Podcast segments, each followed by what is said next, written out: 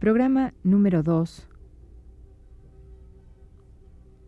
Programa número 2 de la serie dedicada a Antoni Peirí de Retrato Hablado para transmitirse el día 14 de febrero de 1987.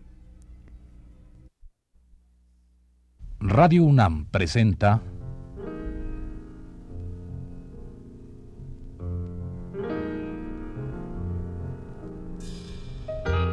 Retrato Hablado.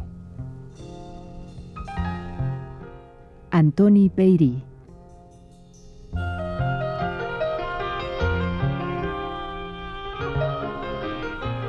Un reportaje a cargo de Elvira García.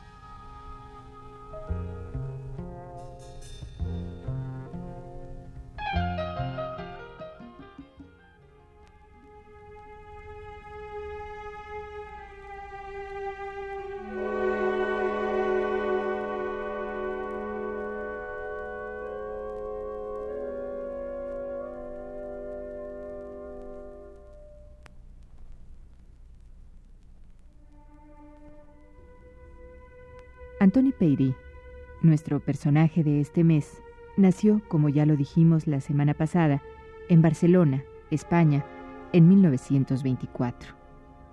Cursó la escuela primaria en su ciudad natal, de donde tuvo que salir en 1939 a causa de la Guerra Civil Española.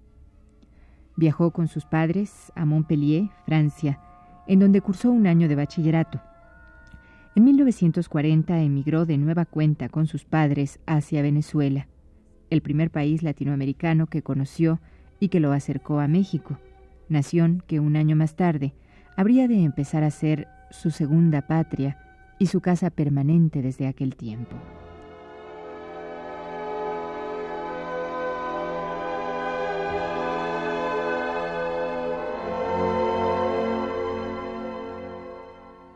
Ya en esta etapa de la pues de la juventud, ¿no? Es decir, son los años cuarenta y tantos, casi cincuenta.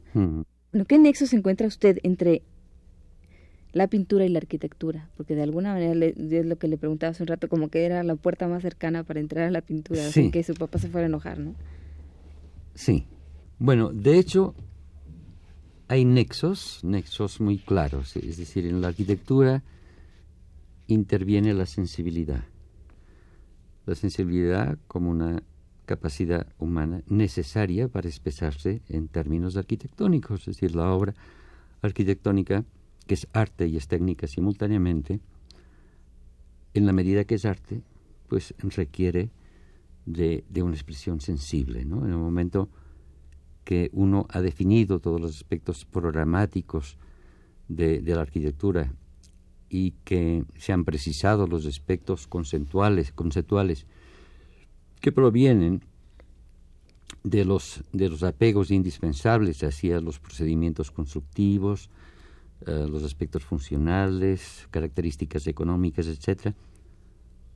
Una vez eh, establecidas estas bases, que son esencialmente lógicas, la arquitectura entra dentro de un proceso creativo en el que la definición formal es fundamental, ¿no? Y entonces sí, fundamentalmente se convierte en una actividad eh, esencialmente artística, ¿no? Pero hay una diferencia sustancial que desde entonces yo ya sentía. La arquitectura es una actividad esencialmente consciente. La arquitectura es un espacio habitable en la medida en que es un espacio habitable y es el espacio habitable de los demás, no de uno mismo, uno se debe a condicionamientos externos. El arte, en el arte uno se debe fundamentalmente a sí mismo. No existen condicionamientos externos. Claro, finalmente uno es siempre reflejo del mundo en el que vive pero el arte comporta esencialmente una fidelidad a ultranza hacia lo que uno esencialmente es, hacia lo que uno fundamentalmente siente en relación al mundo en el que vivo. Pero esto es una particularidad. la particularidad del ser que crea. Y vuelvo a lo que decía antes, en la arquitectura uno se debe a los demás. Uno está creando para conceder, para dar un espacio habitable a los demás.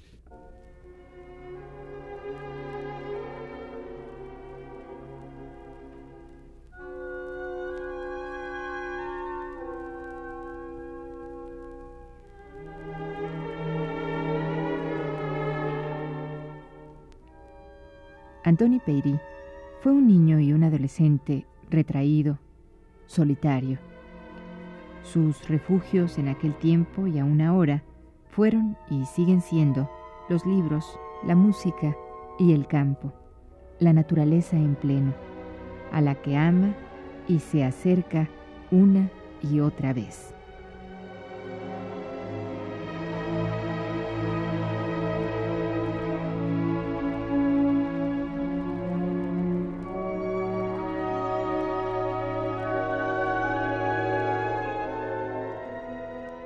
Maestro, eh, revisando sus eh, datos pues, biográficos o curriculares, hay una serie de ponencias que usted sustentó a lo largo de toda su, profesión como arquitecto, de todo su, ejercicio como arquitecto, y, hay una constante que es la imaginación y el desarrollo de la creatividad dentro de la arquitectura o dentro, o dentro del, del hombre como arquitecto, ¿no?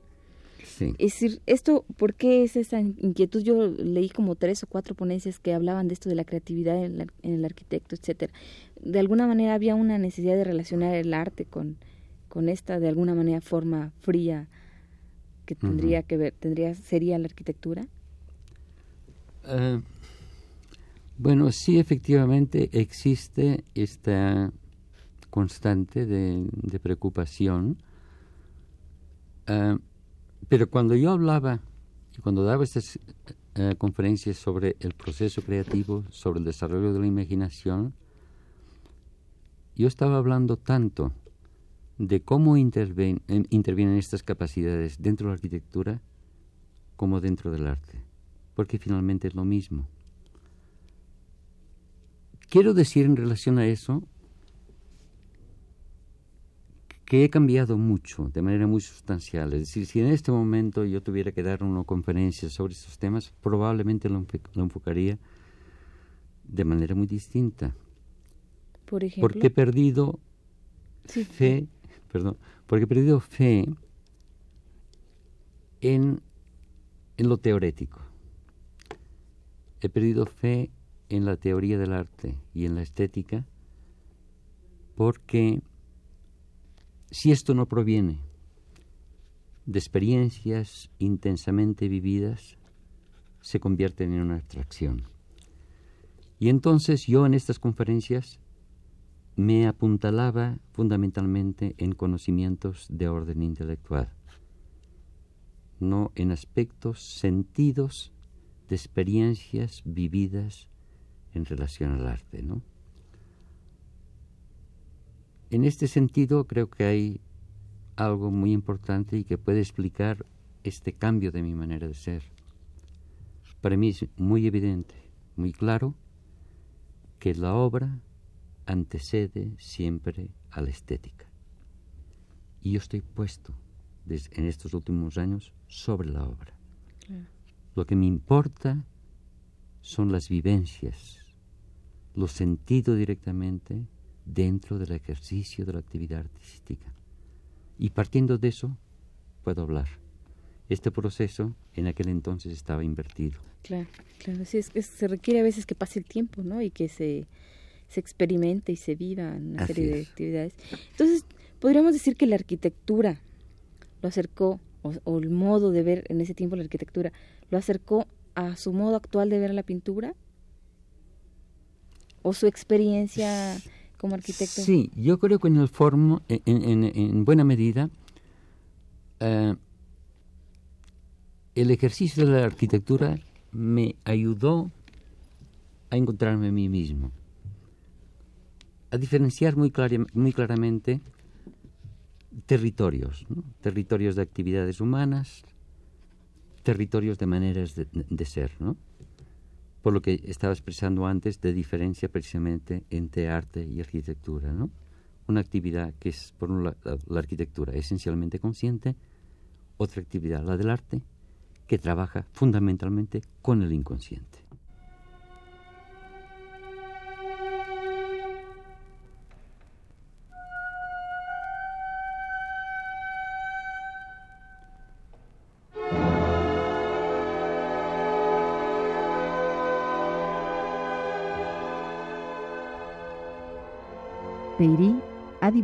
Y pintado desde siempre.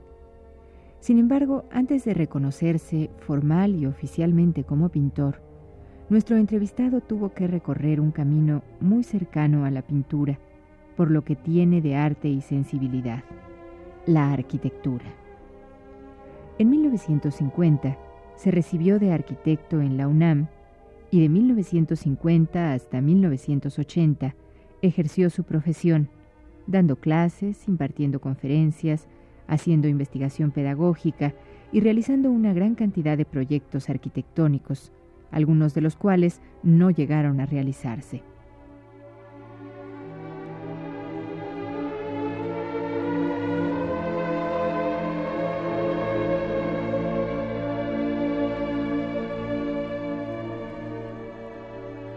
Ha sido bien importante entonces la arquitectura para usted. Eh, en relación también a, pues al arte que vamos a hablar más adelante de que usted después de una etapa después de una época que es muy reciente de a partir de 80 usted prácticamente abandona la arquitectura y se dedica de lleno a pintar así es pero decir la la el ejercicio de la arquitectura ha sido fundamental también de alguna manera para para que usted vaya un poco como abriendo ahí brecha en el camino de lo que realmente quiere hacer, ¿no? Sí, sí, así ha sido.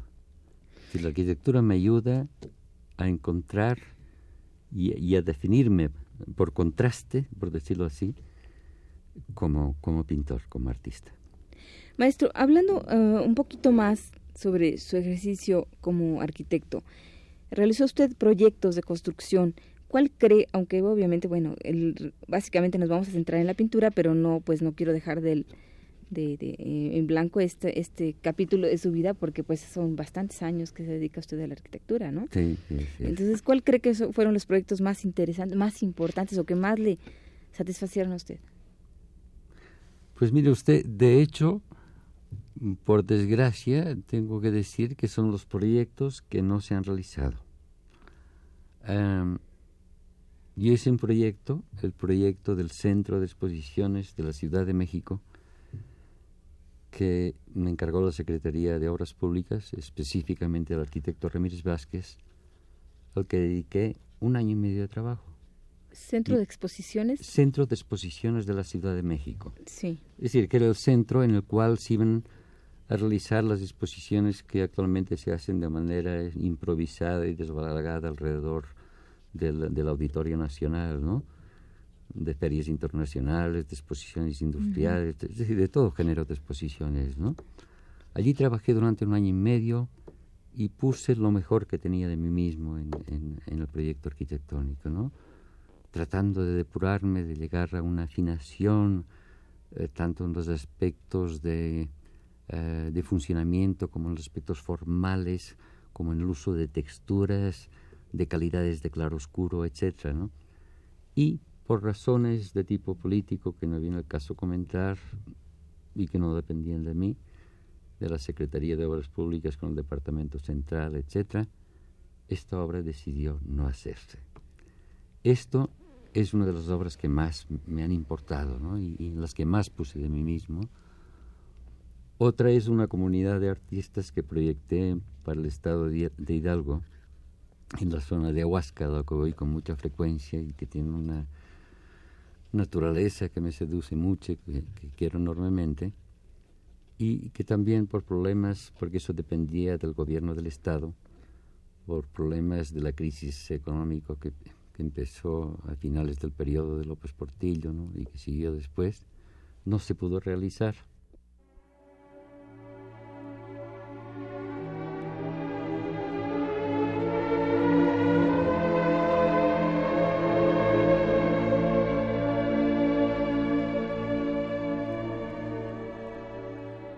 Detengámonos un poco en el trabajo arquitectónico que eligió Peirí y que ha realizado a lo largo de 30 años. Desde el momento en que recibió su título, en 1952, obtenido con el proyecto del Plano Regulador de Coatzacoalcos, Peirí ha trabajado con tesón y entusiasmo en una gran cantidad de actividades inherentes a su profesión.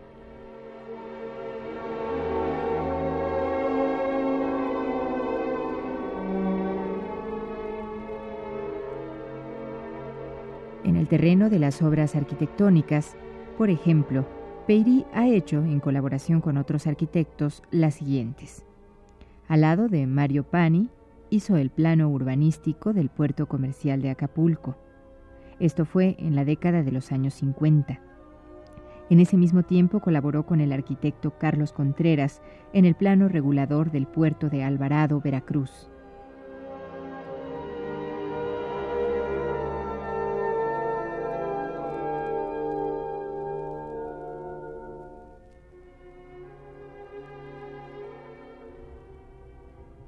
En los 60 y 70, Peirí hizo obras como el Palacio de los Deportes, proyecto que ganaron por concurso el mismo Peirí y los arquitectos Félix Candela y Enrique Castañeda en 1968. También en calidad de obra colaborativa, construyó el conjunto de vivienda económica San Ángel.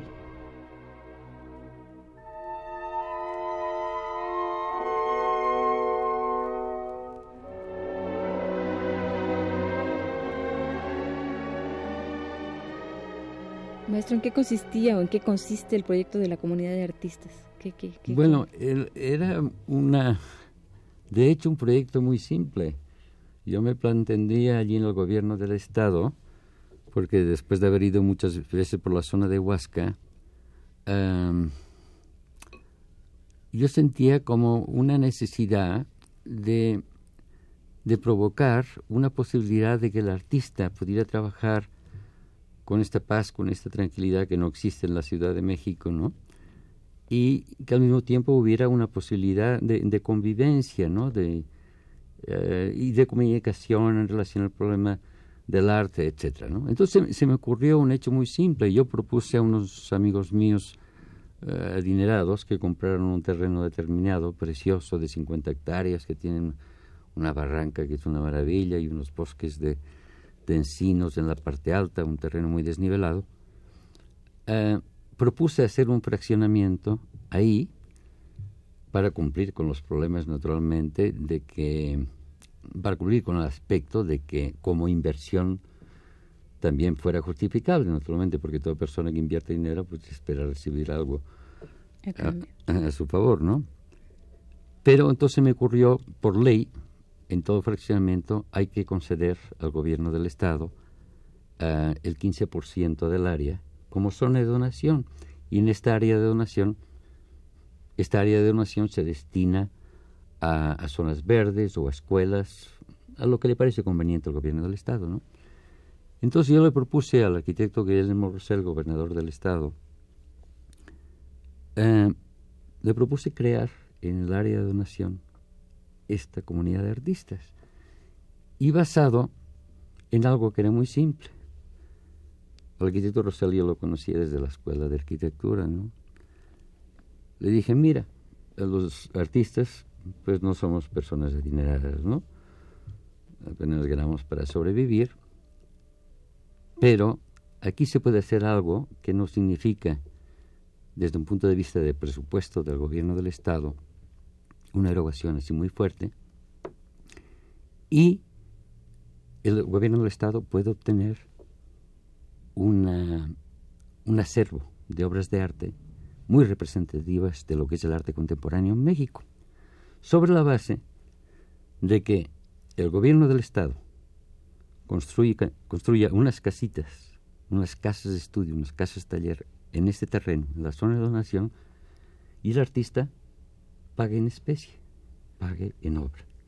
Y yo le ofrecí llevarme lo mejor que hay en México en este momento de artistas contemporáneos.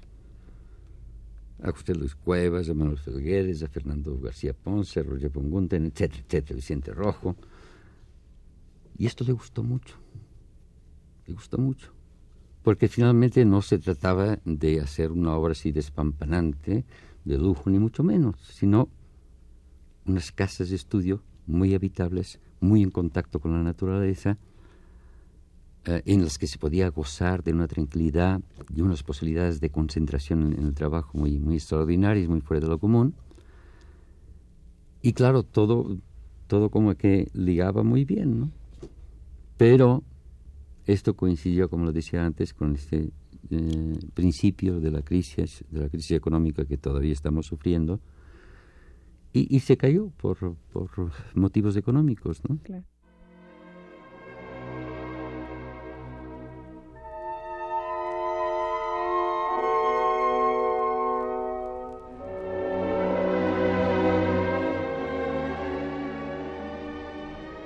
En el renglón de la docencia y los cargos oficiales, Antoni Peiri ha tenido también una vasta actividad. Por mencionar algunos de sus cargos, diremos que de 1956 a 1980 fue profesor titular de la materia de composición en la Escuela Nacional de Arquitectura. Delegado por la misma escuela para realizar el viaje de investigación pedagógica por distintas universidades de la Unión Americana.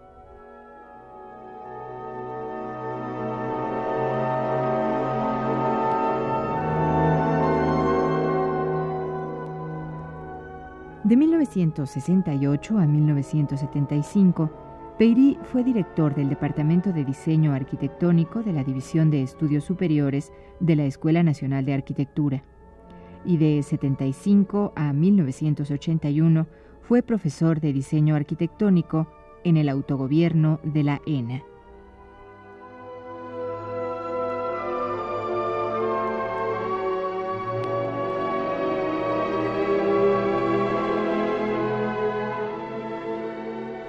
Maestro Peri, entonces quiere decir que algunos de sus proyectos o los proyectos más que han sido más interesantes para usted en su vida como arquitecto no se han realizado. Así es. ¿Esto significa que, que como arquitecto que no se siente usted muy contento o qué? Pues no mucho, esta es la verdad. Claro que sí he hecho obras, obras de casas que he hecho con mucho cariño, que creo que son obras sensibles de, casa, de, casas destinadas a, ¿También su casa a particulares. También, sí. Pero esos, son obras extraordinariamente simples y por desgracia la, calidad también sensible de la obra está en función del, del, dinero, ¿no? Claro. Oiga, maestro, ¿cómo...? El Palacio de los Deportes también, allí, claro, es una obra colaborativa ¿eh? en las que estamos tres arquitectos en igualdad de, de autoridad, arquitecto Félix Candela, arquitecto Castañeda y yo, y que ganamos por concurso, por concurso nacional, ¿no? Claro. Maestro, bueno, ¿cuál es el ideal de usted como, como siendo usted una persona que, que va, está más inclinada hacia la paz, la tranquilidad, la, la, decir, la naturaleza y todo esto? ¿Cuál sería el ideal de proyecto dentro de una metrópoli como la nuestra? De una, no sé, un estilo o de casa o de conjuntos de casa o de ciudad, de arquitectura para una ciudad que pudiera convivir con la metrópoli, con la, lo que se llama civilización y que rescatara o que pudiera darle al ser humano individualidad, paz y, tranquilidad y a veces soledad tan necesaria, ¿no? Bueno, esta es una pregunta a la que me resulta muy difícil responder porque, por lo que decía, lo que explicaba antes de manera elemental y sintética, la arquitectura se debe a los condicionamientos sociales. En este sentido es donde en, mis última, en mi última etapa de arquitecto ya empecé a sentirme como incapaz de abordar la arquitectura en tanto que una manera de complacer los deseos existenciales de los seres humanos. Em, la sociedad contemporánea, nuestra civilización, se caracteriza por la vida urbana. En esta vida urbana se han cometido muchos excesos, muchos desaforos. En buena medida yo creo que la vida urbana ha ejercido una influencia reductiva de las relaciones sensibles, sensuales, instintivas del hombre con el medio en el que vive. ¿no? Lo ha apartado de la naturaleza, lo ha endurecido. El aspecto competitivo de la vida se ha concentrado en, la, en las urbes. Entonces, em, me considero totalmente incapaz, repito, de responder esta pregunta porque sería una utopía, sería en términos de pensar en otras formas de vivir, en otras sociedades que simplemente no existen.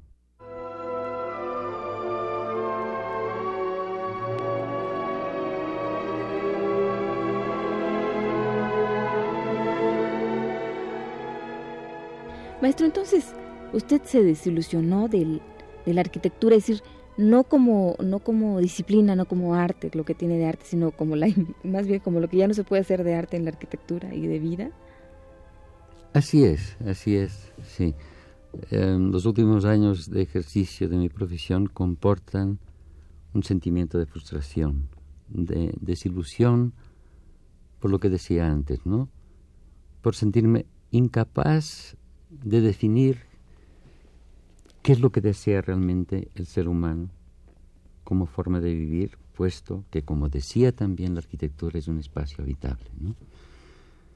Entonces, eh, claro, eh, la armonía arquitectónica que uno se puede imaginar es una utopía si no corresponde a una armonía humana, a una armonía de relaciones humanas. Y esta armonía de relaciones humanas, para mí, ha dejado de existir.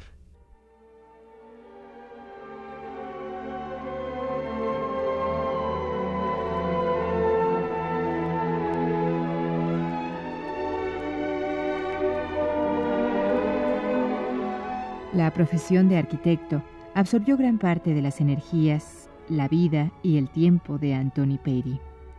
Por ello es que en este programa no podíamos dejarla de lado. La próxima semana terminaremos de hablar de este aspecto de la vida de nuestro personaje y por supuesto volveremos a la pintura, asunto que a él y a nosotros nos importa irremediablemente.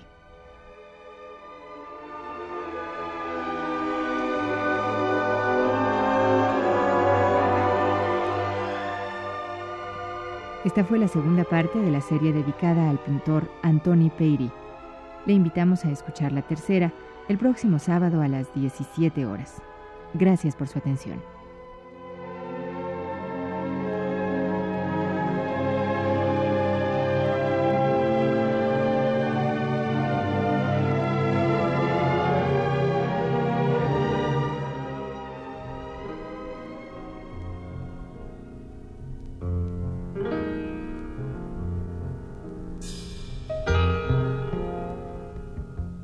Radio UNAM presentó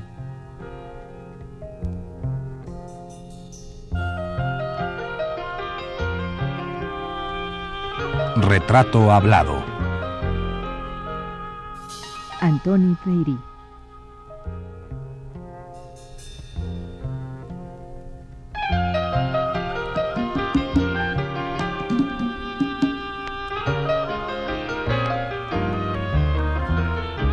Reportaje a cargo de Elvira García. Grabación y montaje de Carlos Zorrilla, Adelardo Aguirre y Manuel Garro, en la voz de Yuriria Contreras. Fue una producción de Radio UNAM.